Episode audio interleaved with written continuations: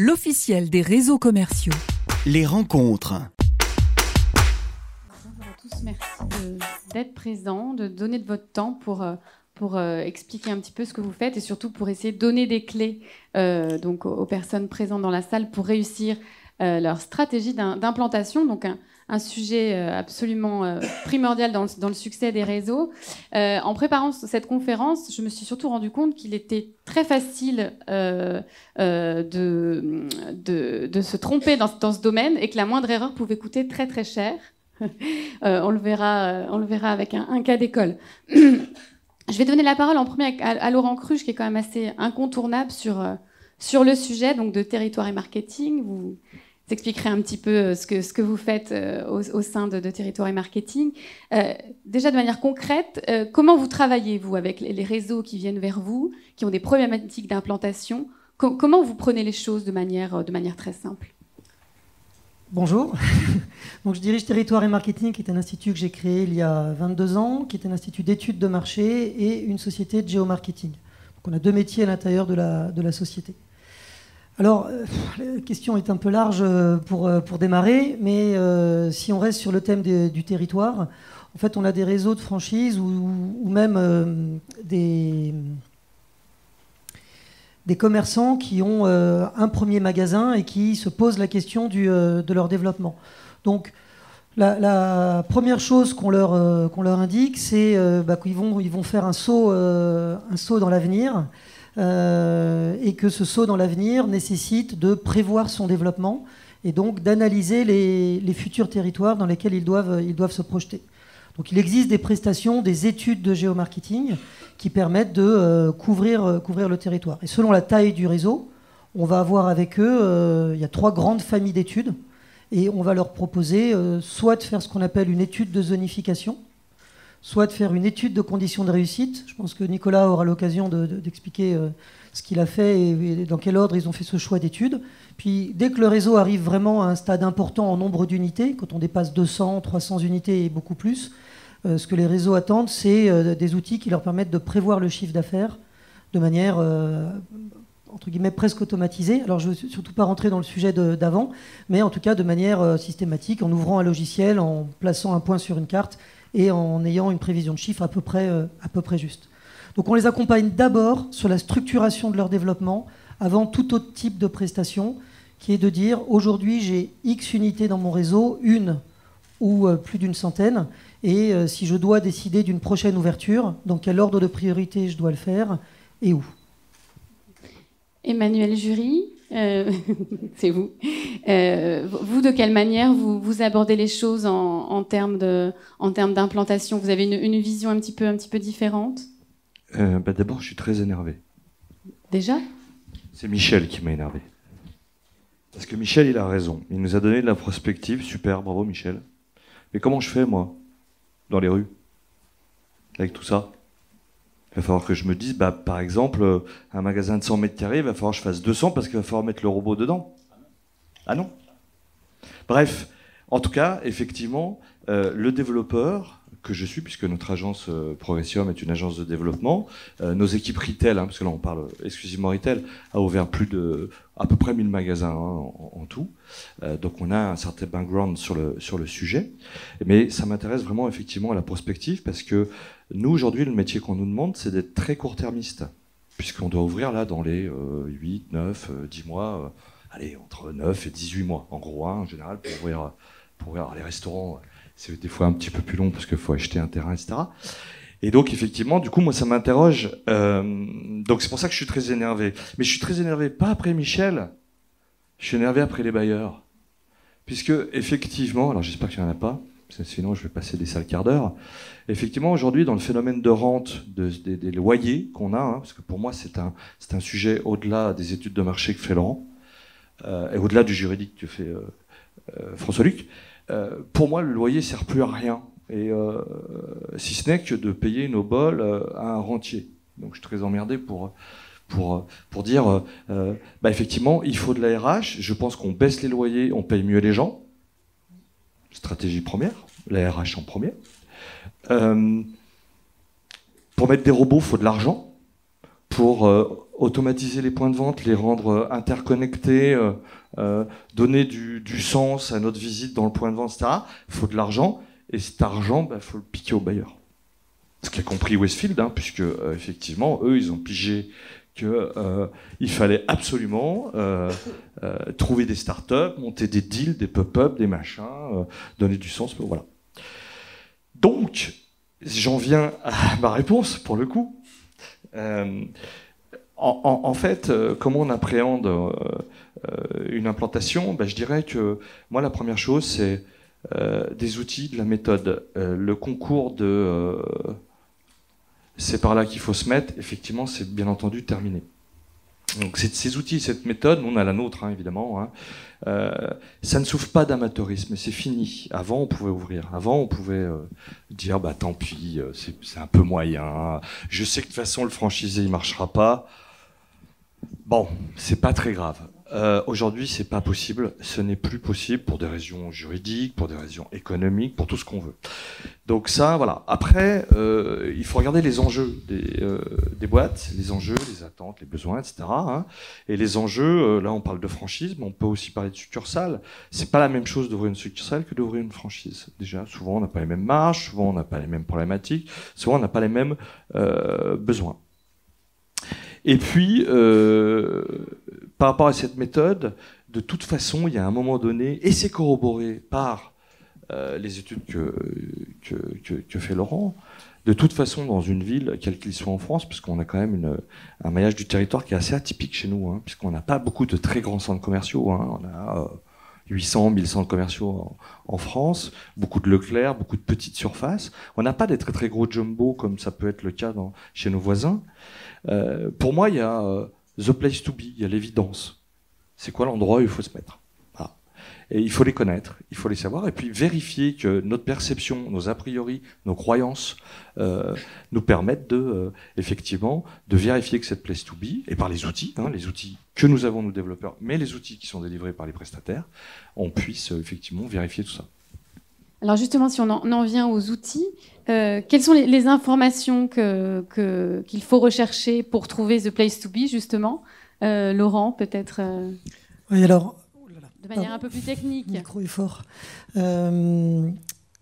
Le, tout le principe des études, et ce qu'évoque, ce qu'évoque Emmanuel, ça, bon, ça, je, je, vais y aller de ma petite citation. il y a une citation de Bernanos qui dit On ne subit pas l'avenir, on le fait.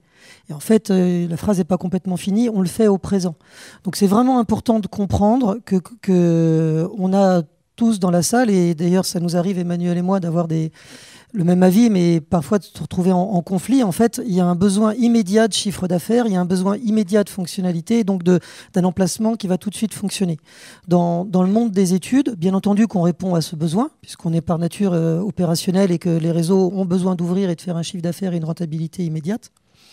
Mais si on ne se pose pas la question du futur de son réseau, de son déploiement, de qu'est-ce qui va se passer quand je me mets euh, à l'endroit idéal, le fameux place to be qu'évoque euh, qu'évoque Emmanuel, on peut se retrouver aussi dans des situations où euh, ce premier point de vente était hyper logique aujourd'hui, mais dans trois ans ou dans quatre ans, va me poser des problématiques d'emplacement, de situation auxquelles je dois faire attention maintenant puisqu'il faut effectivement avoir un plan de développement commercial comme un plan de route, c'est ces fameuses études, euh, études géomarketing, c'est elles qui permettent d'arbitrer entre ce choix impératif de The Place to Be, le centre commercial idyllique, euh, le centre-ville génial qui aujourd'hui est en plein développement, euh, la ville de Nantes où tout le monde devait aller il y a une dizaine d'années parce que c'était l'endroit où il fallait que tous les Parisiens aillent, par exemple, puis Bordeaux, puis ainsi de suite.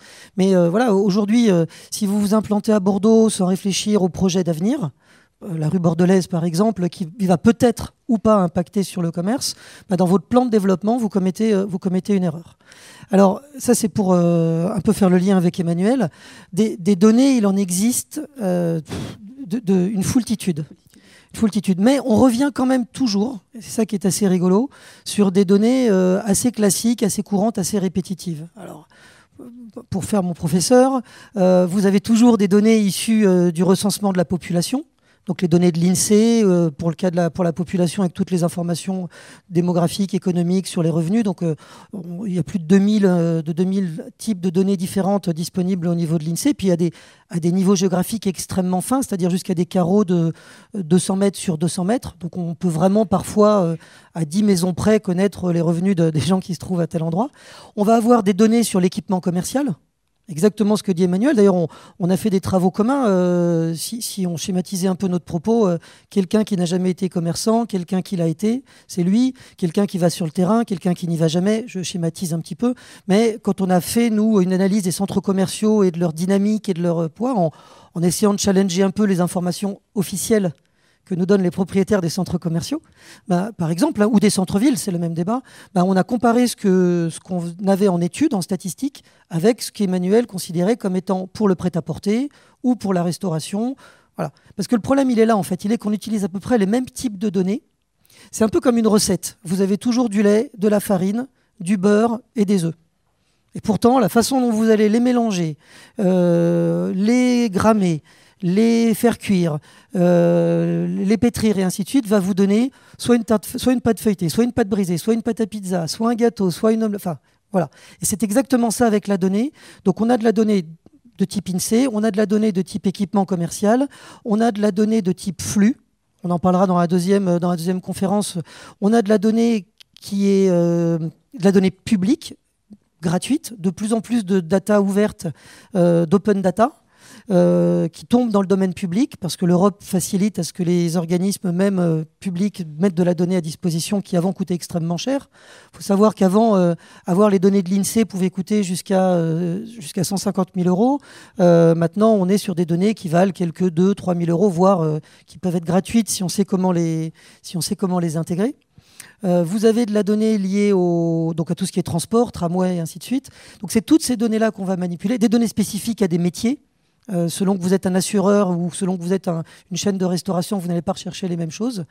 Euh, voilà, c'est ces données-là qu'on utilise en géomarketing tant qu'elles ont une dimension géographique, c'est-à-dire tant que je peux attribuer euh, un chiffre, une valeur à une forme géographique qui va de l'adresse, le, 9, le 11 bis rue Scribe, jusqu'à remonter à 200 mètres, à un iris, à une commune. voilà le principe. Il n'y a pas de données magiques entre guillemets. et, voilà, et c'est ça que je voulais dire, c'est que également, c'est que il n'existe pas de données Armageddon. Le, marteau de Thor, ça existe dans les Marvel, euh, c'est super efficace, mais euh, ça n'existe pas. Donc aujourd'hui, on a des tendances un peu poussées par ces approches d'intelligence artificielle, euh, qui est de dire une seule donnée serait magique et me permettrait d'analyser ma zone et de prendre une décision. C'est absolument faux. Et je, le sais d'autant plus qu'on les teste, bien entendu, et que pour un même secteur d'activité, deux enseignes qui peuvent être a priori absolument identiques, qui font une guerre folle, quand vous analysez leur clientèle, leur zone de chalandise, leur performance, deux magasins l'un à côté de l'autre, des chiffres d'affaires absolument différents, vous vous rendez compte que la même donnée ne peut pas servir pour l'une euh, ou pour l'autre. Emmanuel Jury, en tant que développeur, vous utilisez aussi les mêmes, euh, le même type d'outils. Euh, de quoi vous vous servez? Ben, Pas tout à fait, en fait. Je vais prendre l'étude de marché de Laurent, il va me dire euh, Manu, c'est super, ton client, il va faire un million d'euros. Bon. Alors, c'est de la réassurance pour moi, hein, ce, que fait comme travail Laurent. Effectivement, j'en ai besoin. mais, mais, mais, mais, je vais regarder The Place to Be, je l'ai déjà dit tout à l'heure.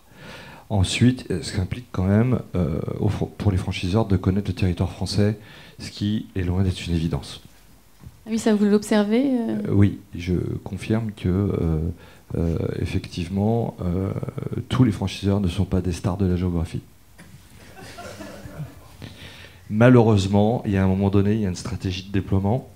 Malheureusement, il y a un moment donné, il va falloir aller sur le terrain. Et malheureusement, il va falloir connaître ces zones de chalandise qui ne sont pas toutes les mêmes. Certaines enseignes vont marcher très très bien sur des zones touristiques. Euh, d'autres vont marcher très très bien dans des centres co, d'autres en retail park, d'autres parce qu'il y a un ciné à côté, etc., Alors moi je fais une analogie par rapport à la concurrence. Voilà ce qui m'intéresse, ou en tout cas sur les activités connexes et complémentaires. Je donne un exemple très concret sans délivrer de secret. Donc nous développons chez Progressum l'enseigne euh, Concept Store euh, La Chaise Longue. J'ai besoin quand j'ouvre ce genre de magasin sur 150-180 mètres carrés, GLA, ça c'est pour nos amis euh, bailleurs, et j'ai besoin, par exemple, d'avoir un nature et découverte. Alors c'est pas que ça me rassure, hein, parce que j'ai pas vraiment besoin d'être rassuré, c'est juste que je sais, euh, si j'ai le chiffre du nature et découverte, ce que j'arrive globalement à avoir si je suis dans un centre co, sur du déclaratif, alors j'ai un peu plus de mal en centre-ville, parce qu'il y a moins de données, effectivement, et puis ben, en centre-ville, on n'est pas obligé de remonter ces chiffres, contrairement à un centre commercial, donc euh, voilà. Je sais que euh, je vais réaliser au moins X kilos euros de chiffre d'affaires, puisque par rapport au nature et découverte, et en l'occurrence, pour le coup, c'est 20%. Donc je sais que mon point mort, 20% de nature et découverte, qui globalement font à peu près 2 millions, 2 millions et demi d'euros, moi je sais que je vais faire au moins 20, au moins. Donc c'est mon point mort. Donc je vais calculer euh, mon taux d'effort, euh, mon loyer, euh, mon implantation versus cela. Hein, parce qu'après c'est de la cerise sur le gâteau le reste en fait. Hein. Et donc là on va commencer à gagner de l'argent. D'accord? Les chiffres des autres activités, bien entendu, ça m'intéresse. Par exemple, quand je, m'implante où vous voulez d'ailleurs, dans n'importe quel centre commercial, on va dire au Mans, tiens, les Jacobins au Mans. La France euh, euh, a cette particularité que, en fait, notre performance en chiffre d'affaires en mètre carré en retail est entre 5500 et 6000 euros TTC par mètre carré. Donc c'est similaire à la Grande-Bretagne, donc c'est plutôt pas mal. Et plus on descend dans le sud, plus les chiffres sont pour lingue. Donc euh, en Espagne, on est à 3 4 000 euros le mètre carré, etc. Mais les loyers sont indexés aussi, donc voilà. Donc je sais ça. Une fois que je sais ça, je vérifie avec ma matrice euh, les chiffres d'affaires. Alors par exemple, quand j'implante la chaise longue, je regarde aussi le prêt-à-porter, qui est pour moi un super indicateur euh, de performance, qui a bien baissé aussi en mètres carrés. Hein, voilà. Et je prends ma performance de euh, mètres carrés sur tous les secteurs d'activité hors restauration, parce que la restauration, pour le coup, me servira à rien. Hein. Sauf si j'implante un restaurant, mais pour le coup, pour la chaise longue, ça ne me sert à rien. Donc je sais, par exemple,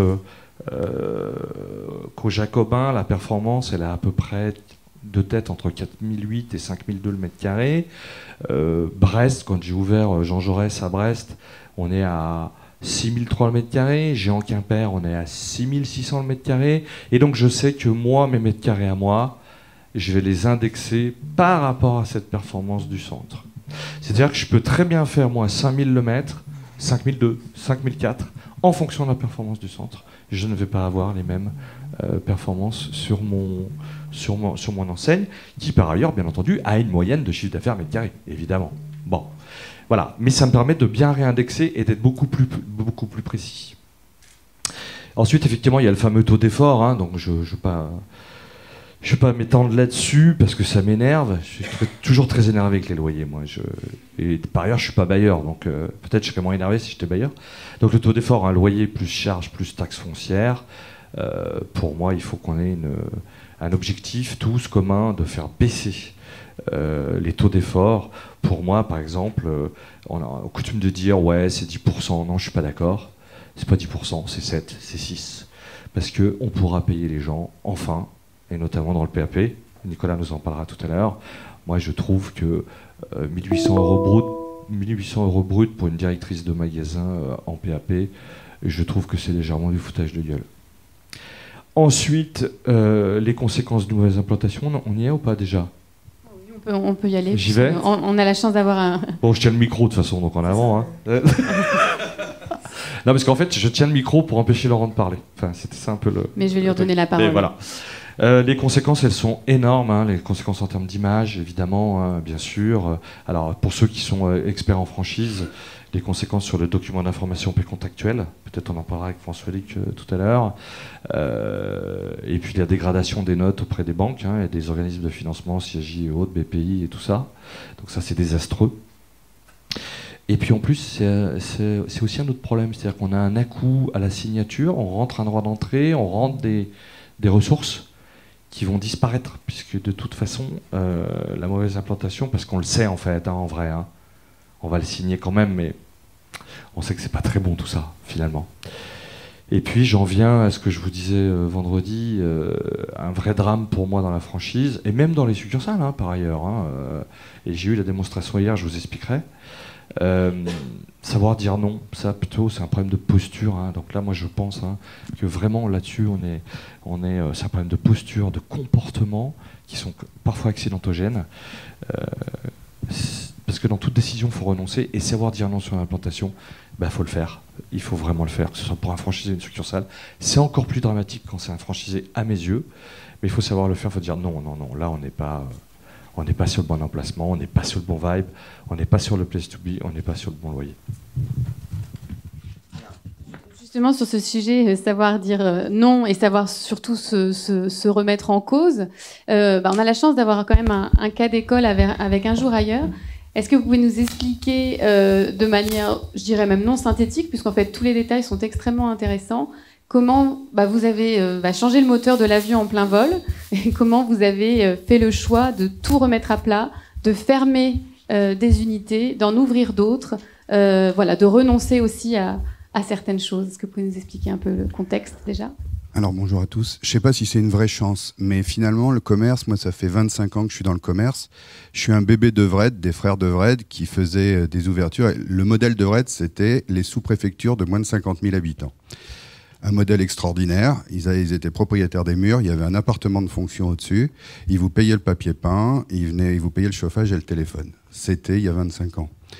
Aujourd'hui, quand j'entends 1800 euros euh, pour un cadre, donc c'est un responsable de magasin qui gère du personnel, qui gère du stock, c'est énorme aussi et ça veut rien dire, ça veut plus rien dire parce que on les garde pas, parce que ça c'est du brut et que maintenant avec l'impôt à la source, bah, ça fait encore plus drôle depuis le 1er janvier. Et vous vous dites qu'à un moment, on n'a rien sans rien. Le problème du commerce, c'est vrai que tout a augmenté, les loyers, les charges, mais pas obligatoirement les salaires et surtout pas le chiffre d'affaires. Et le chiffre d'affaires, c'est la première source de marge qui fait qu'on peut se payer derrière et qu'on peut effectivement engager des projets. On a beaucoup moins de fondateurs qui sont à l'exercice, des gens dont c'était euh, la propre maison. Quand la maison Henri Devred achetait un site, euh, c'était le sien, c'était son patrimoine. Aujourd'hui, on appartient beaucoup à des boîtes sous LBO. C'est très bien parce que ça permet de l'enrichissement rapide aussi. Mais par contre, effectivement, cette course à l'échalote fait qu'à un moment, eh bien, euh, certaines boîtes, comme un jour ailleurs, pour en venir à un jour ailleurs, qui est, qui est le modèle que, dont, je vais vous parler aujourd'hui, une boîte qui a 35 ans, qui a eu une énorme réussite, parce que c'est une belle boîte, qui a une belle notoriété d'image. Hein. Tout le monde a été au moins une fois dans sa vie au mariage avec une robe un jour ailleurs.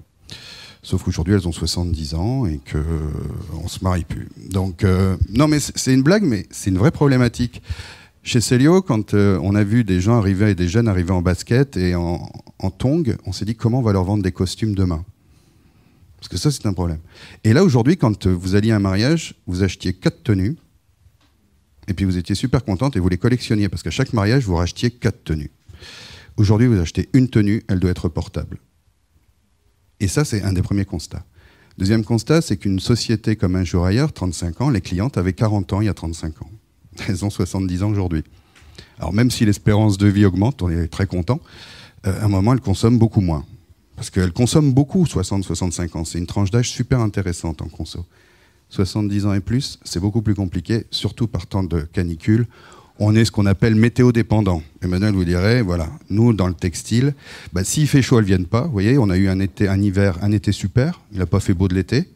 Et le premier jour des soldes, donc on n'a rien vendu, premier jour des soldes, il fait 35 degrés, il fait trop chaud. On vend que des t-shirts. Voilà, notre vie de tous les jours. Donc effectivement, il faut avoir un cap. Parce que si vous ne partez pas d'un constat, c'est-à-dire des études, effectivement, que vous ne vous fixez pas une stratégie et que vous vous y tenez, et là, moi, je lève mon chapeau, on a un actionnaire aujourd'hui qui nous permet de garder le cap, et ça, c'est aussi une des conditions de réussite. Au-delà de l'investissement, c'est de dire euh, tous les matins, quand le chiffre n'est pas là, de dire ben, qu'est-ce qu'on fait? Ben, On continue, on s'entête, on arrête la promo, parce qu'il a fallu aussi prendre des décisions drastiques, c'est qu'à un moment, quand vous avez une société qui marche plus, en gros, dans le textile, vous avez du stock. Et le stock, comme disait un de mes présidents, c'est comme des pommes de terre. Quand c'est germé, ça vaut plus rien. Et c'est la vraie vie. Alors, on a monté des super outlets, mais il n'existe pas la solution après les super outlets. Il y a les soldeurs, mais après, c'est à la mer, et on n'a plus le droit de détruire les stocks. Donc, tout ça remet en question toute la supply chain.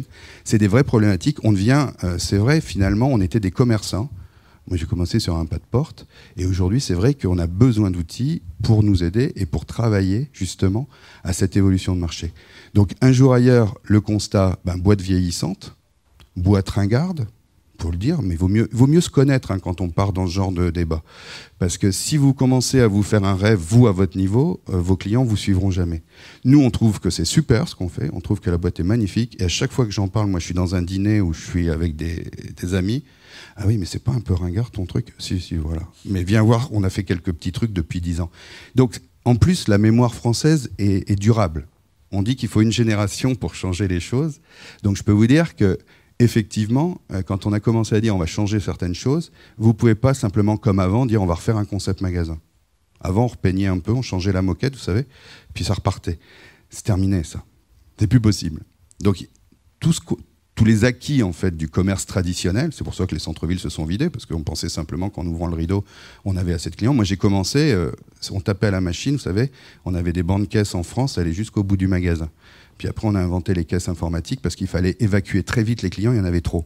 Alors après, on a fait beaucoup de cabines, beaucoup de caisses. Puis aujourd'hui, on n'a plus assez de clients, faut mieux, il faut les travailler différemment.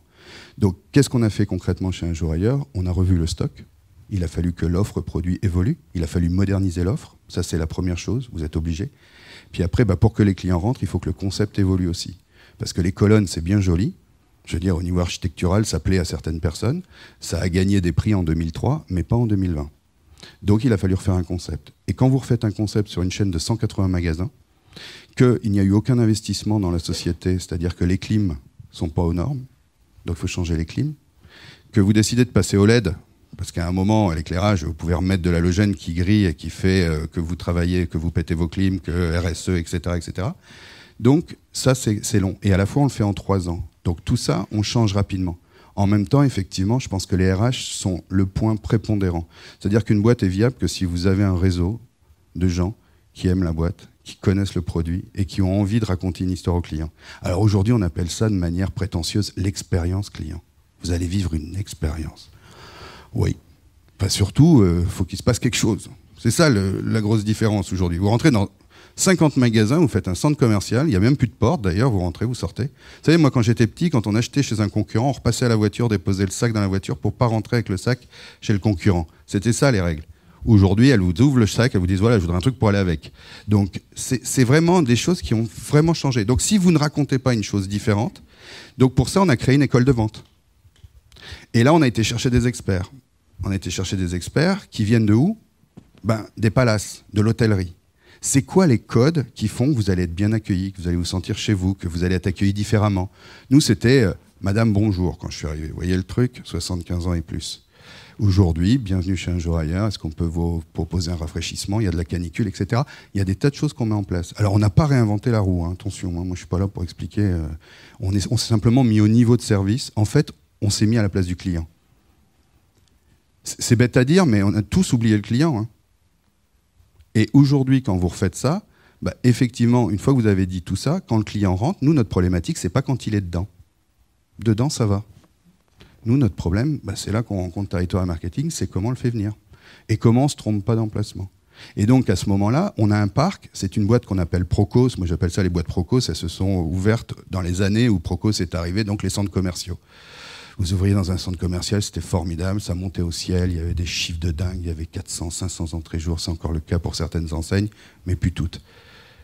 Aujourd'hui, quand je vous dis on décide d'arrêter la promo, ben, moins de trafic. Et quand vous ne faites pas de promo dans un centre commercial où toute la concurrence dit faut arrêter la promo, hein, mais où toute la concurrence fait de la promo, ben vous devenez très très cher. Parce qu'un jour ailleurs, c'est une, une boîte moyenne gamme plus.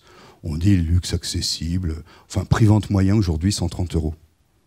Panier moyen, nouvelle cliente 150 euros, près de 200 euros. Donc vous voyez, on n'est pas du tout sur les codes du marché où on est sur des paniers inférieurs à 100. Donc tout ça, bah, il va falloir. euh, on peut rester aujourd'hui, concrètement, on va quitter un centre comme Belle Épine. Belle Épine, cathédrale du commerce en France. Enfin, vous voyez Mais aujourd'hui, nous, un Primark qui arrive pour nous, c'est une catastrophe parce que c'est des gens qui viennent consommer chez Primark. C'est formidable. Tant mieux pour Primark. Il est en train d'en tuer beaucoup d'autres. Mais surtout, ils prennent une place de parking. Et surtout, il y a du bouchon pour accéder au centre. Donc, à un moment, bah, vous vous bouffez la queue et à un moment, bah, il faut choisir sa bataille. Et euh, si vous connaissez un peu la Belgique, Rue Neuve est une des grosses rues commerçantes de, Bruxelles. Vous avez à Anvers la deuxième rue commerçante. On a fermé Rue Neuve aussi. Parce que trop populaire, parce que oui, il y avait du trafic, mais on travaillait deux mois par an, hein, les deux mois de solde. Le problème, c'est que le loyer, on le paye tous les mois. Donc, qu'est-ce qu'on a fait? On a fermé et on a réouvert sur des petits sites, des magasins de quartier, où on a ouvert des boutiques plus petites, où on s'est remis en face de notre client. Et pour ça, bah, effectivement, on a commencé par faire une étude euh, de réussite. Quels sont nos quick wins? Qu'est-ce qui plaît chez un jour ailleurs Qu'est-ce qui fait que nos magasins qui fonctionnent bien, qu'est-ce qui se passe? C'est dans quel environnement? C'est dans quel type de ville? C'est quoi la clientèle? Alors on s'est aperçu, chose surprenante, que quand il y avait plus de retraités, on fonctionnait mieux, à votre avis. Bon, donc la Côte d'Azur, c'est chez nous. Voilà. Le deuxième truc qu'on a découvert très vite, c'est SP+. Bah oui, ça paraît évident, mais n'empêche que, ben, à un moment, quand vous êtes dans un centre populaire, bah, il faut se poser les bonnes questions, parce qu'on continue à vous faire payer du loyer. Donc ça, c'était le deuxième. Et en termes d'environnement, effectivement, on a été chercher non seulement nos concurrents, parce qu'effectivement, le commerce n'est qu'une histoire de concurrence. Si vous êtes seul, vous restez seul. Si vous avez des concurrents, on dit que vous êtes meilleur ou moins bon que les autres. À vous d'être le meilleur. Donc les concurrents. Et après, un truc énorme, c'est les enseignes affinitaires. Des choses qui n'ont rien à voir avec le textile. À Maison du Monde, par exemple, on sait que c'est des enseignes qui sont super pour nous. Par exemple. Donc ça, ça va nous, rassurer aussi. Etc., etc. Donc tout ce qui a été dit, nous, bien sûr qu'on le met en pratique. Maintenant, la vraie différence, c'est que nous, on fait le chèque, et on fait le chèque pour 10 ans. Donc quand on se gourre, je peux vous dire que derrière, l'investissement, aujourd'hui on dit toujours, on cherche à 3 ans le, chiffre idéal du magasin. Aujourd'hui, on est plutôt à 5 ans. Il hein. faut être très clair. Je parle du textile. Hein. Il y a des gens qui vont beaucoup mieux que nous. Hein. Donc le textile aujourd'hui, même si c'est une science qui est maîtrisée parce qu'un très vieux métier, il évolue énormément, énormément, énormément. Et si on ne va pas chercher chez des experts métiers, mais on s'est rencontré aussi avec Emmanuel parce que il faut aller chercher des gens qui connaissent parfaitement leur expertise. Aujourd'hui, c'est un métier d'expert. Et encore une fois, avec toute cette expertise, on arrive à se tromper on arrive à se tromper. C'est extraordinaire parce que vous avez un maire qui arrive, qui décide de mettre votre rue piétonne. Vous achetez un magasin, il est en rue circulaire, elle devient piétonne, c'est trois ans. Un, deux ans de travaux, un an pour qu'elle revienne, trois ans, je ne sais pas comment vous faites pour tenir trois ans sans trésor. Et c'est ça tout le temps. Un centre commercial qui décide de s'embellir. Formidable. Pendant les travaux, vous nous aidez pour le loyer, vous faites quelque chose? Ah non, non, non, ça sera bien. Après, vous allez voir, il y aura beaucoup plus de clients. En attendant, fou.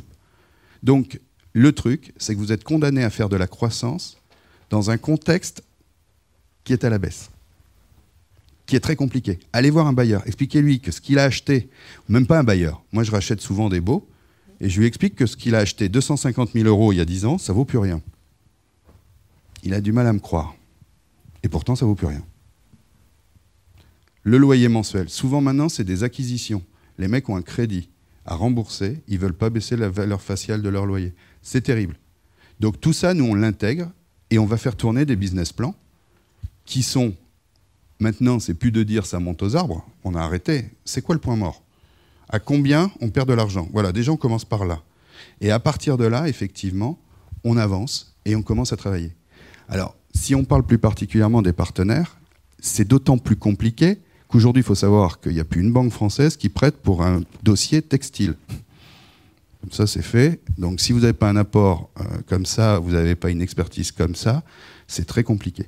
Donc là, les études sont primordiales. C'est des dossiers qui vont maintenant en banque, nos études marketing. Parce que pour motiver un banquier, si la personne ne vient pas du métier, si elle a 14 magasins déjà, qu'elle a déjà de la réussite, le dossier est plus facile. Mais aujourd'hui, vous avez des tas de gens qui sont en train de changer de métier, qui s'investissent euh, commerçants, et il y en a qui réussissent. Mais le problème, c'est que vous devez leur garantir une réussite. C'est des gens qui signent un contrat avec vous pour 10 ans. Le savoir dire non, il est primordial. C'est la première rencontre. Déjà, est-ce qu'on a des affinités pour travailler ensemble sur notre projet? Est-ce que notre projet commun est bon? Et ensuite, on y va. Et là, ça devient de toute façon compliqué. Dernier dossier, c'était Van. On avait la validation des bâtiments de France truc qui n'arrive jamais en France, parce que quand vous voulez faire du commerce en centre-ville aussi, vous avez des amis. Euh, il faut que l'ardoise soit comme ça, il faut que la façade soit comme ça, il faut que ceci. À côté, par contre, ils vous ouvrent un tacos, il n'y a pas de problème, ça pue la frite, mais on s'en fout. Nous, il faut 20 euh, 000 balles de travaux. Euh, bon. Donc ça, on l'avait à Vannes, vous voyez, ville sauvegardée, qui est magnifique d'ailleurs. Et là, ben, le syndic, ah ouais, non, attendez, là, ça va pas du tout, vous allez nous changer la porte, nous, on voudrait savoir, parce que qui va changer? Puis on voudrait une porte neuve puis on voudrait un digicode, et puis on voudrait. Et là, il a fallu que j'aille voir la copropriété. Là. Alors là, vous avez des investisseurs, ils ont tous 70 Remarquez, on a des points communs. Euh, ils, ont, tous. Oui, oui, il y en avait une. non, non, je, je l'ai invité au cocktail d'inauguration. Vous avez l'investisseur qui est comme ça dans son siège qui dit nom de Dieu, le digicode, elles vont se le foutre. Euh, vous voyez ce que je veux dire? Et vous, vous êtes là. Non, non, mais on va s'arranger le digicode, on va le payer. Oui, et on voudrait des badges. Parce que maintenant, il y a des badges. C'est plus pratique. Ah bah oui, on va mettre des badges. Reconnaissance faciale, ça va Parce que autant qu'on le fasse tout de suite, quoi. Je veux dire. Et c'est ça le commerce aujourd'hui. Et on n'a pas commencé à gagner un rond. On n'a pas ouvert la boutique. Et après, on va ouvrir la boutique et il va faire 40 degrés. On aura du stock et on paiera du personnel. Donc, c'est un métier de passion, plus que jamais, je pense, euh, de gens qui y croient, un mélange d'expertise. Je pense que pour revenir un jour ailleurs, euh, c'est le mélange des compétences, un nouveau comité de direction aussi. On a un président qui vient de la finance et ça, ça aide beaucoup aussi. C'est quelqu'un qui sait compter. Aujourd'hui, on ne peut plus avoir euh, que des commerçants. Moi, je suis un très bon commerçant, je déteste parler aux banques. Chacun son truc. Et on a un président qui sait le faire. Et je crois que c'est aussi une complémentarité de, de savoir-faire. Il faut être expert dans son métier, et l'expertise, elle ne peut pas être générale. L'expertise, elle est sur un, sur un tronc. Il ne faut pas avoir honte de ce qu'on fait, il faut savoir le faire. Et puis après, même quand vous faites tout ça, ben vous vous dites, euh, c'est dur. quoi. Avant, je peux vous dire, vous aviez une bonne idée, vous faisiez plus 20. Oh, le passage à l'an 2000, tu te souviens? Plus 25. Super, on avait même fait des gilets avec 2000, tous vendaient, c'était pas un problème. Ben, le 2001, ça a été un peu plus compliqué, hein, vous voyez. Il fallait reprendre les gilets. Il faut accepter une, une, prise de risque importante si on vient à l'implantation il y a toujours une, prise de risque et, un inconnu. Euh, comment on peut border les choses, François-Luc Simon, au niveau juridique? Comment vous, vous, travaillez avec vos clients sur, euh, sur cette question de l'implantation? Alors, je vais répondre à votre question et en même temps rebondir sur ce qui a été dit. Je crois qu'Emmanuel Jury et Monsieur à l'instant, avez peut-être même Laurent, mais il, le dit régulièrement. Il faut savoir dire non. Euh, je vais immédiatement aller droit au but il y a une hypocrisie entre ceux qui font des études pour savoir si la, réponse est oui ou non. Parce que la fonction première d'une étude, c'est de savoir s'il faut le faire. go, no go. Go, no go. Bon, ça, c'est peut-être 10% euh, du secteur, en fait. 80% hein. euh, du secteur on ne fait pas d'études parce que c'est go. On a déjà décidé qu'on y allait. En amont. Alors, on a décidé qu'on y allait parce que, primo, on n'a pas réfléchi, ou on n'a pas envie de réfléchir. Secondo, parce que comme on sait tout sur tout, c'est ce que j'appelle les champions du monde. On sait tout sur tout, donc on sait qu'on va réussir, donc évidemment, on n'a pas besoin d'études, pourquoi faire? Euh, Tertio, ça peut être aussi euh, je suis un professionnel du secteur. J'ai ouvert 30 supérettes. Pourquoi vais-je faire une étude? Je sais. Je sais euh, comment ça se passe euh, partout en France, même là où j'ai jamais été. Je le sais. Et puis on prend des gamelles, hein, évidemment. Euh, quoi, trop aussi parce que on ne fait pas d'études parce que bah, ça coûte de l'argent. Donc si en plus on considère qu'on sait tout sur tout et qu'il faut payer, on ne va pas payer pour avoir une réponse qui ne nous intéresse pas, puisque ça remet en cause la, représentation qu'on se fait de soi-même. Vous voyez? Donc, ces différentes raisons qui peuvent d'ailleurs se cumuler conduisent 80% des acteurs à ne pas faire d'études. Et donc à, susciter des plantages et donc des contentieux que j'ai vocation à rattraper côté euh, enseigne. Il y a 10% restants, les, ce sont les, hésitants, je dirais. Bon, ils, le font, ils le font pas. Euh. mais euh, il y a 90% quand même des acteurs qui ne font pas des études pour savoir, comme je le disais en commençant, pour savoir s'il faut le faire ou pas. Ils, font à la limite une étude pour conforter une décision prise en amont de faire. Le go a été pris, a été décidé coûte que coûte avant l'étude on va faire, oui, on va faire un business plan. Le franchisé va faire un business plan, va utiliser le résultat, le chiffre d'affaires prévisionnel issu du business plan. Et puis, vous savez quoi S'il n'est pas suffisant, le chiffre d'affaires prévisionnel du business plan, eh ben, on va l'augmenter. Comme ça, on est sûr d'avoir le prêt, parce qu'on n'est plus dans la logique du go-no-go. On est uniquement dans la logique, je veux mon prêt. Ça, ce sont des situations. Eh oui, mais c'est eh ben, évidemment. Donc, donc je me retrouve. Alors, j'ai plaidé ça hier d'ailleurs, hier après-midi, pour une enseigne de restauration. L'enseigne lui dit Tu fais faire une étude. C'était pas chez toi exceptionnellement. Euh, tu fais faire une étude. L'enseigne fait. Bon, un prestataire fait une étude, plutôt à peu près un peu élevée, mais bon, fait son étude. Le franchisé voulait absolument son prêt. Il a augmenté l'étude. Hein, il a mis un, petit coup. La banque a été contente. Hein, euh, elle a vu un, chiffre d'affaires prévisionnel, mais elle aurait pris le dossier avec ou sans étude, parce que la banque est prête de toute façon, si euh, les fondamentaux, en tout cas en apparence, sont là. Et puis, bien sûr, derrière, il y a un plantage, puisqu'on fait 40% du chiffre d'affaires prévisionnel augmenté par euh, le franchisé, qui a augmenté une étude qui peut-être elle-même déjà augmenté par rapport au réel. Donc, il y a une complicité, je veux dire, parfois qui est, grande et qui est répandue. Moi, ce que je dis, c'est qu'il faut faire de vraies études, c'est-à-dire aller sur place. On est d'accord? Il faut aller sur place. Arrêter de demander à des gens qui font des études, entre guillemets, qui ne sont pas de vraies études en réalité, qui sont de fausses études parce que les gens ne vont plus sur place, une sorte d'automatisation des études, mais qui, font perdre à, à l'étude sa véritable qualité. Donc, total et compte rendu. Primo, il faut faire de vraies études qui ont pour fonction unique de déterminer go-no-go. Secondo, il faut aller sur place, faire appel à des professionnels, utiliser les statistiques des instituts dont c'est le métier et le tempérer avec l'expérience des professionnels qui pourront euh, se rapprocher au plus juste en fonction du concept. Et même si on même si on fait cette démarche-là, on peut encore se tromper parce qu'une étude prévisionnelle, ça ne reste qu'une étude prévisionnelle. Il y a aussi toute la qualité euh, de l'exploitant, hein. euh, ses carences, et il en a parfois, euh, ses, qualités, il, peut en avoir aussi. Et ça, ça viendra moduler le chiffre, final. Mais si on se, si on n'est déjà pas dans cette démarche du go-no-go, et si on n'est déjà pas dans cette démarche qui est un minimum pour moi de faire faire des études par de vrais professionnels, euh, dans ce cas-là, on va inexorablement euh, aller vers, euh, vers le plantage, donc vers le contentieux. Ce dont on parle là, c'est de la vitesse de développement, en fait. C'est-à-dire le besoin qu'ont les réseaux d'ouvrir. À plus forte raison en franchise, puisque avant d'ouvrir, pour le coup, en franchise, on gagne déjà un peu d'argent. Enfin, en tout cas, on a l'impression d'eux, puisqu'on perçoit va percevoir un droit d'entrée. Voilà.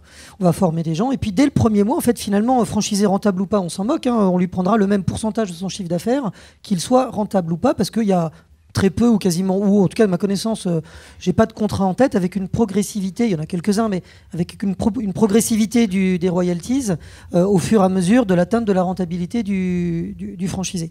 Et en fait, systématiquement, euh, forcément je vous donne ça comme sous forme de conseil, mais tous les réseaux qui ont dû aller très vite et qui en plus n'ont pas fait d'études, peut-être on fait trois années, fait trois années rapide en ouverture, mais se retrouver après euh, au point mort, enlisé. Alors je vous donnerai pas de nom, mais j'en ai, euh, si c'est pas 100, j'en ai 50 en tête, euh, de réseaux très connus, hein, et d'ailleurs qu'on estime tous parce que ce sont des bons professionnels, mais qui voilà, ont fait des, ouvertures fantastiques, et puis avec un nombre d'ouvertures annoncées tous les ans, puis 10, puis 20, puis 50, puis 30, et puis se retrouvent bloqués, parce que tout ça, ce sont des bombes à retardement.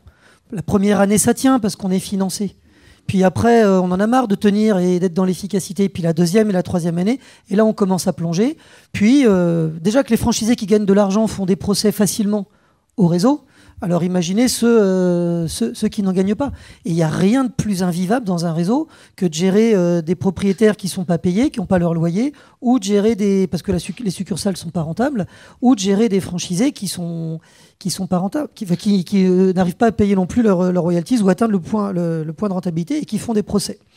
Donc, c'est certain que, euh, et, en revanche, quand on, il faut aller doucement. C'est pour moi la première règle la plus importante. Il faut prendre son temps. Ça rentre dans le savoir dire non. Il faut obligatoirement se fixer une hiérarchie. Aucune ville de 50 000 habitants ne donnera le même chiffre d'affaires qu'une autre ville de 50 000 habitants voilà, euh, un grand vendeur de, hamburgers qu'on dit américain, mais qui est finalement très français, euh, qui a plus de 1000 unités, 1400 unités, a des niveaux de chiffre d'affaires qui varient de, de x20 entre son plus petit chiffre d'affaires et son plus gros chiffre d'affaires. Un vendeur de hamburger a des chiffres d'affaires qui varient de 1 à 10. Donc en fait, les, implantations sont tellement variées, les, situations sont tellement particulières que euh, sans, m'opposer aux approches euh, de type terrain qu'évoque Emmanuel en disant, moi pour mon enseigne X, je choisis une affinitaire qui est par exemple euh, nature et découverte et c'est vers, vers, eux que je vais, c'est normal qu'on ait ce genre d'usage parce que euh, le cerveau humain va être capable de prendre en compte quelques paramètres pour prendre des décisions. Mais d'ailleurs, c'est tout le sujet de l'intelligence artificielle et de la voiture, euh, de la voiture pilotée. Euh, quand on est sur la route, on a conscience de très peu de paramètres quand on conduit nous-mêmes. Le véhicule, on lui demande de gérer un nombre de paramètres infini pour qu'il arrive à prendre la bonne, la bonne décision. Donc, Forcément que ça, ça veut dire quoi? Ça veut dire qu'il y a un paramètre particulier chez l'individu qui est l'intuition, qu'elle soit consciente ou inconsciente. Pardon pour l'aspect philosophique du propos, mais ça, ça marche. Ça ne peut pas marcher tout le temps. Combien de fois votre intuition dans la vie de tous les jours vous a euh, fait faire des bêtises ou croire que telle personne réagissait de telle ou telle manière et vous tromper Donc ces études, elles servent à ça. Elles ne sont pas un gage, comme Nicolas l'a dit, de ne jamais se tromper. Parce que euh, là aussi, le nombre de paramètres pris est finalement limité. Je parlais de 2000 indicateurs euh, et on, manipule encore plus. Mais c'est essentiel de savoir que non seulement il faut savoir où aller et dans quel ordre, qu'il faut effectivement penser à l'avenir et comprendre qu'implanter un commerce, c'est multifactoriel et qu'un individu, tout aussi compétent soit-il, connaissant aussi bien toutes les villes de France, ce qui déjà est impossible, il y a, y a pas loin de 5000 ou 7000 implantations possibles en France. 7000, ça veut dire que la personne à côté de moi ou tout développeur ici serait capable dans sa tête de savoir laquelle est la première et laquelle est la 7 millième. Hmm. Alors pour les 10 premières et les 10 dernières, je vous le concède, mais pour tout celles au milieu, c'est impossible. Donc l'outil, il vient simplement chercher, enfin l'outil, le géomarketing dans sa démarche générale, vient juste euh, mettre du sens, imposer par des chiffres, par de la statistique et aussi du retour terrain, parce que chez nous, il y a beaucoup d'études terrain qui sont faites et on le mélange euh, par des chargés d'études qui vont sur le terrain tous les jours et donc on remonte toutes ces informations pour rajouter de l'intelligence euh, à la statistique. Et c'est ça qui évite les, entre guillemets, les plantages. Il y en aura toujours. Mais euh, ce qui est certain, c'est que sans, si on va vite et qu'on ne fait pas de géomarketing, oui, c'est autant conduire les yeux fermés et appuyer sur l'accélérateur. C'est la même logique. Vous allez rouler pendant un moment. Ou alors être avec les aloufs sur le bidon d'essence. Oui, c'est ça, voilà, ça, s'amuser euh, exactement. On, est quand même pas loin de la roulette russe. Hein. Laurent, je pense que ça rationalise tout ce qu'on pense euh, très bien. Moi, je crois que le premier critère, c'est vraiment de bien connaître le potentiel de sa boîte, de carrément être d'une transparence total avec le partenaire, parce qu'il ne faut pas rêver, lui donner les critères de CA additionnel. Moi, ce qui va faire varier mon CA chez nous, par exemple, c'est les touristes. Si vous avez des touristes, ça va véritablement avoir un impact fort sur le chiffre d'affaires. Et l'étude le verra peut-être pas aussi facilement que ça. Mais tout ça, il y a aussi plus vous avez une bouclière de, de boutique, pardon, euh, plus vous êtes fin dans votre analyse, mais n'empêche que aujourd'hui, partir sans études, enfin moi à un moment, nous, nous payons les études des partenaires. chez Célio, on partageait, nous, on paye 100% de l'étude. Pourquoi? Parce qu'on veut non seulement rassurer le partenaire, mais on veut se rassurer. Même si c'est pas nous qui allons payer le personnel, même si c'est pas nous qui payons le loyer, de toute façon, le stock, et je vais vous dire, quand on ferme un magasin, vous parliez de catastrophe, nous, on perd 90% de la clientèle. On la revoit pas ailleurs. Parce que les gens nous disent, ah ben vous n'êtes plus là, je vais pas faire la route maintenant, je, ne fais plus une demi-heure, je fais plus trois quarts d'heure de route pour aller là-bas. Parce qu'il n'y a pas que l'enseigne, je trouve chez quelqu'un d'autre. Donc, à un moment, véritablement, la promesse que vous faites à votre client, quelle qu'elle soit, si vous ne la tenez pas, que ce soit par l'emplacement, par la qualité de l'emplacement, le fait, j'étais dans un magasin hier qui fait chaîne nationale, voire internationale, qui fait travailler des gens sans climatisation un jour comme hier, moi, c'est au tribunal que ça devrait se terminer. Parce que, franchement, euh, aujourd'hui, c'est cette qualité, ce respect du client, il passe par là. Mais finalement, il n'y a pas plus heureux qu'un partenaire qui fait du chiffre et qui s'en sort, ils sont plus gourmands. Hein. Tout le monde se rend bien compte que les temps sont durs. Mais finalement, d'avoir, de corroborer, ça fait du sens, ça donne de la force, ça donne de la confiance dans le partenaire. Et à partir de ce moment-là, il y a beaucoup de choses qui disparaissent, beaucoup de messages sonars gênants qui, disparaissent. Parce qu'on se pose des questions toute la journée. François-Luc Simon Oui, juste pour rebondir sur un point, oui. Euh, il y a essentiellement des têtes de réseau ou des franchiseurs euh, ici ou des gens qui les conseillent. Euh, moi, mon, humble conseil aux, têtes de réseau, c'est de leur dire deux choses. Essayez autant que faire se peut, enfin essayez même, c'est pas autant que faire se peut, essayez. non, imposez-vous en fait, imposez-vous de, demander à vos franchisés de faire des études. Il y a des enseignes comme McDonald's, par exemple, qui, font même la double étude. C'est-à-dire le franchisé fait son étude de marché et McDo fait sa propre étude, histoire d'être sûr que l'étude du partenaire est bonne. Pourquoi? Parce que leur objectif, c'est pas d'ouvrir. Leur, objectif, c'est d'ouvrir s'il faut ouvrir. C'est le go-no-go. C'est que ça marche. C'est pas ouvrir pour ouvrir, c'est ouvrir et que ça tienne. Donc on fait euh, intermarché aussi, deux études. Alors il y en a qui font une étude. C'est déjà bien de faire une étude. Mais moi, j'exhorte surtout ceux qui font zéro étude et qui laissent les franchisés ouvrir sans étude. Puisque je pense pouvoir dire que souvent dans leur esprit, s'ils laissent ouvrir sans étude, c'est que le but, c'est plus d'ouvrir que d'ouvrir pour que ça marche.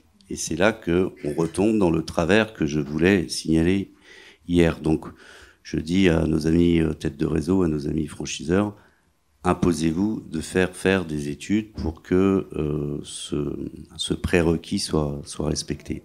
La deuxième demande, c'est que quand vous vous imposez de faire une étude, faites une étude, une vraie étude, pas un simili d'étude, pour se donner l'apparence ou la bonne conscience d'avoir fait une étude. Je dirais même que c'est même pire en fait de faire une, une mauvaise étude que de ne pas en faire, parce qu'au moins quand on n'en fait pas, bah on sait qu'on n'en a pas fait. Hein euh, mais quand on en fait, bon, on fait un semblant d'étude, au fait, on croit qu'on a fait une étude, mais donc on a de faux chiffres hein, en, réalité qui ressortent de cette fausse étude.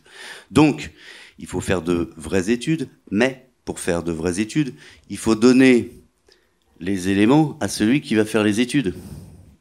Et c'est pas seulement prendre une société de géomarketing et lui dire démerdez-vous, faites une étude, mais c'est la tête de réseau qui doit donner à cette société-là le, les éléments concrets, autrement dit réels, qui vont permettre à cette société-là de faire son travail.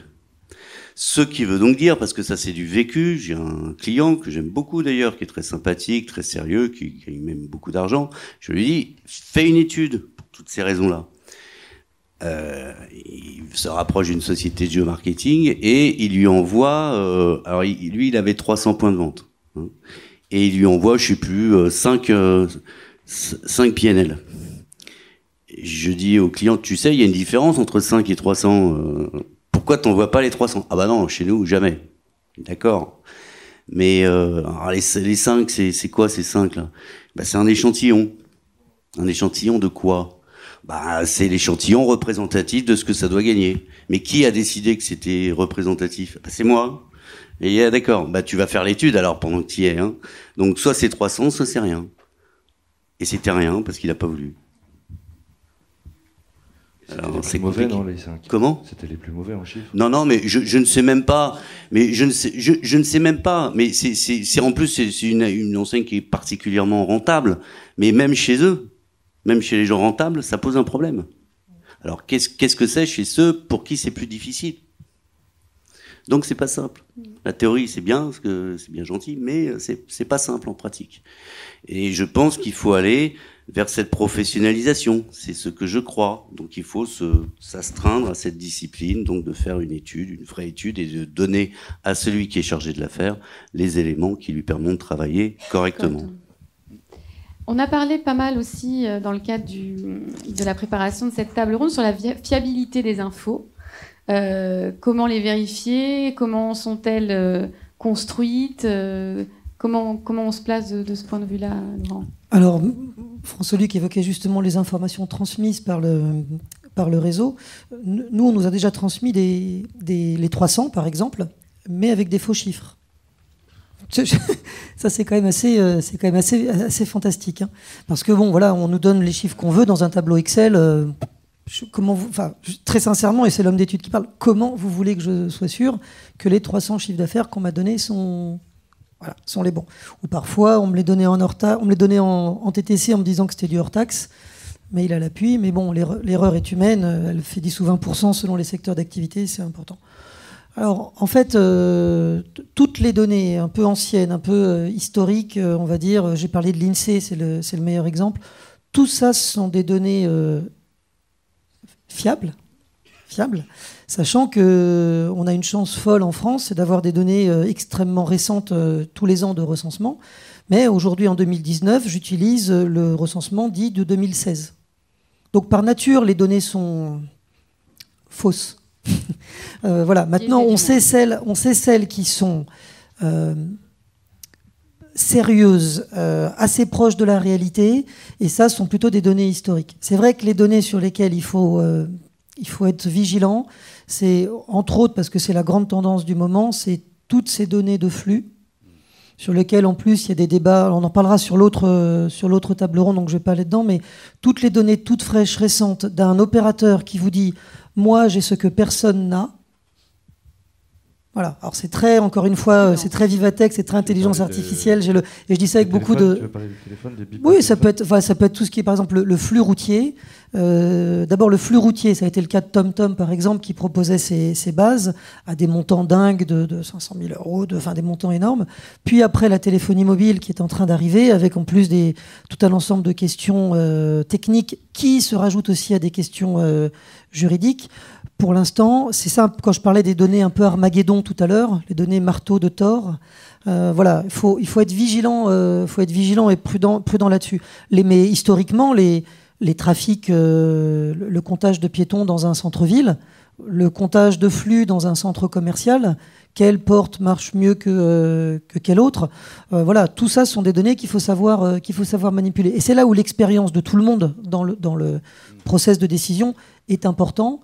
Parce qu'il faut savoir ne pas uniquement dire à un client, dans mon cas, dire à un client, voilà, j'ai trouvé une base de données sur étagère, euh, elle est très bien, qui plus est, elle coûte pas très cher, et qui plus est maintenant, elle est en open data.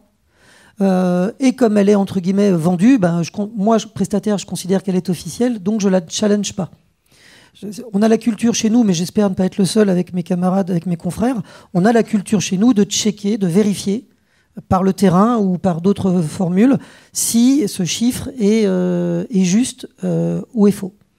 Et en tout cas, sur toutes les données récentes, chaque fois que j'ai été amené à les regarder de près, à les challenger, j'ai vu trop d'énormité pour que ce soit, euh, ce soit satisfaisant. Voilà. Maintenant, il ne faut pas rejeter les choses qui sont nouvelles, il faut les utiliser, mais encore une fois, il ne faut les utiliser que pour ce qu'elles sont, de la data nouvelle qui n'existait pas, avec des sociétés qui sont là pour lever des fonds, parce qu'on est globalement, dans, comme pour les réseaux d'ailleurs, on est globalement dans un monde de pitch où il faut en deux minutes convaincre un board d'investisseurs et leur faire croire que dans cinq ans, ma donnée, mon outil sera le seul sur le, sur le marché. Donc, voilà, on est un peu plus tenté à fabriquer de la donnée que, d'utiliser de la donnée un peu plus classique, un peu plus chiante, pour être clair, un peu plus habituelle. Voilà. Laurent, peut-être une petite remarque. En plus de la qualité des données, il y a le partenariat qui se noue avec l'entreprise euh, marketing. Parce que nous, ça fait trois ans qu'on travaille ensemble. On en est à la deuxième étude. On actualise nos études de réussite. Il y, a, il y a tout ça qui est super important. Parce que dans l'interprétation des chiffres, moi, je prends toujours l'exemple avec Nicolas des rues Platinum nous, les rues Platinum, bon, c'est bien, on sait que c'est là qu'il y a le flux, mais c'est pas là où on va ouvrir, nous. Mais voilà, l'étude va dire, bah, il faut être Platinum parce que c'est là, et la connaissance aussi de la boîte qui fait l'étude des, évolutions d'un jour ailleurs, ce qui était vrai il y a trois ans chez un jour ailleurs est obsolète, mais complètement obsolète aujourd'hui, et il faut le, régénérer. Et les mises à jour sont importantes, mais c'est aussi la connaissance de l'évolution de l'entreprise qui est super importante. Et à ce moment-là, on a un vrai échange entre gens de terrain, pas de terrain, c'est ce que je vous disais toujours, mais c'est ce partenariat et c'est cette connaissance de la problématique de l'entreprise. je voulais ajouter euh, d'une manière euh, pratique, euh, je vais reprendre mon exemple de la chaise longue, hein, c'est un système de commission-affiliation, donc pas de paiement de stock, un peu comme du dépôt-vente. moi, on m'a raconté aussi une belle histoire au début. En 2015, on m'a dit c'est génial, les magasins cartonnent.